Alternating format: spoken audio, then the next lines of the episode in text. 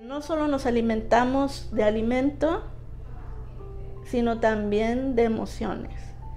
Tenemos que curar esta parte de emociones, esta parte social, porque como sociedad estamos perdiendo un poquito esa característica humana que tienen las personas, ¿no? El importarnos, el ser empáticos. ¿Has sentido que te falta energía, deseos de llorar, una sensación de vacío, desesperanza? No le encuentras el sentido a la vida. Has dejado de disfrutar lo que antes te hacía sentir bien. Cuidado, puedes estar padeciendo depresión. La depresión es uno de los principales trastornos mentales que se han presentado en los últimos tiempos. Em, vaya, con esto de principal queremos decir que es uno de los más frecuentes también. ¿De qué se caracteriza? Es una condición emocional y mental en las personas donde hay un cambio bastante drástico en su funcionamiento. A veces puede ser que me cuesta levantarme, que quiero dormir, o al contrario, no puedo dormir, tengo insomnio. Es decir, es un, malestar en el funcionamiento que no es específico en todos, puede variar. A pesar de que no se conocen las causas exactas que provocan la depresión, existen diversos factores que contribuyen a la aparición de este trastorno. Pero prácticamente estas son uno de los detonantes o síntomas que podemos ver en las personas. Esa falta de energía, tristeza, desesperanza, vacío, ¿no? Mal control de las emociones.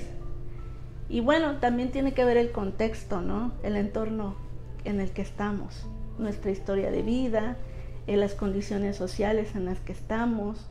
El 13 de enero se conmemora el Día Mundial de la Lucha contra la Depresión, un trastorno que incide significativamente en las tasas de mortalidad a nivel mundial. Impacta a personas de todas las edades. Sin embargo, son los adolescentes y personas adultas mayores los grupos más afectados. Acerca de adolescentes, por ejemplo, donde hoy día se les retira el celular y es el detonante para un sinfín de problemas, ¿no? Hemos llegado a saber historias donde algunos incluso llegan a suicidarse, pero esto es motivado por ese entorno que tenemos, ¿no? Quizás la falta de límites, la falta de amor, la falta de atención, que lleva a unas personas a que en ese vacío busco con qué llenarlo, ¿no? Es importante que volteemos a ver a nuestra familia, a nuestros hijos, a las personas que tenemos alrededor eh, y hacer conexión, ¿no? Olvidar hacer un poquito de lado todo esto de la tecnología y el día a día que nos va absorbiendo. De acuerdo con datos de la Organización Mundial de la Salud, la depresión es un trastorno mental que afecta a más de 300 millones de personas en el mundo.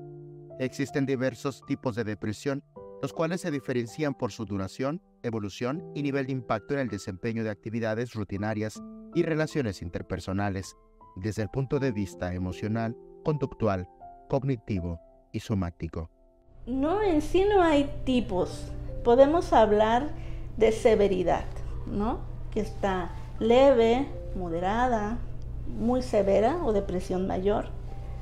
Y también está la persistencia en el tiempo, cuando ya es demasiado el tiempo que esta persona ha estado en depresión, pues ya pasa a, otros a otro tipo de trastornos como es la distimia, eh, puede desencadenar un trastorno bipolar, otro tipo de condiciones, ¿no? Pero en sí la depresión solo es una, atiende al momento en que se da y el grado en que se da. También hablamos, por ejemplo, de depresión postparto, porque se da en ese, en ese periodo perinatal, antes, durante o después, ¿no? Pero sin embargo, la depresión es la misma en todos, ¿no? Es esa discapacidad que se genera en la persona derivada por múltiples situaciones. Con imágenes de Christopher Canter, Eric Ordóñez, Alerta Chiapas.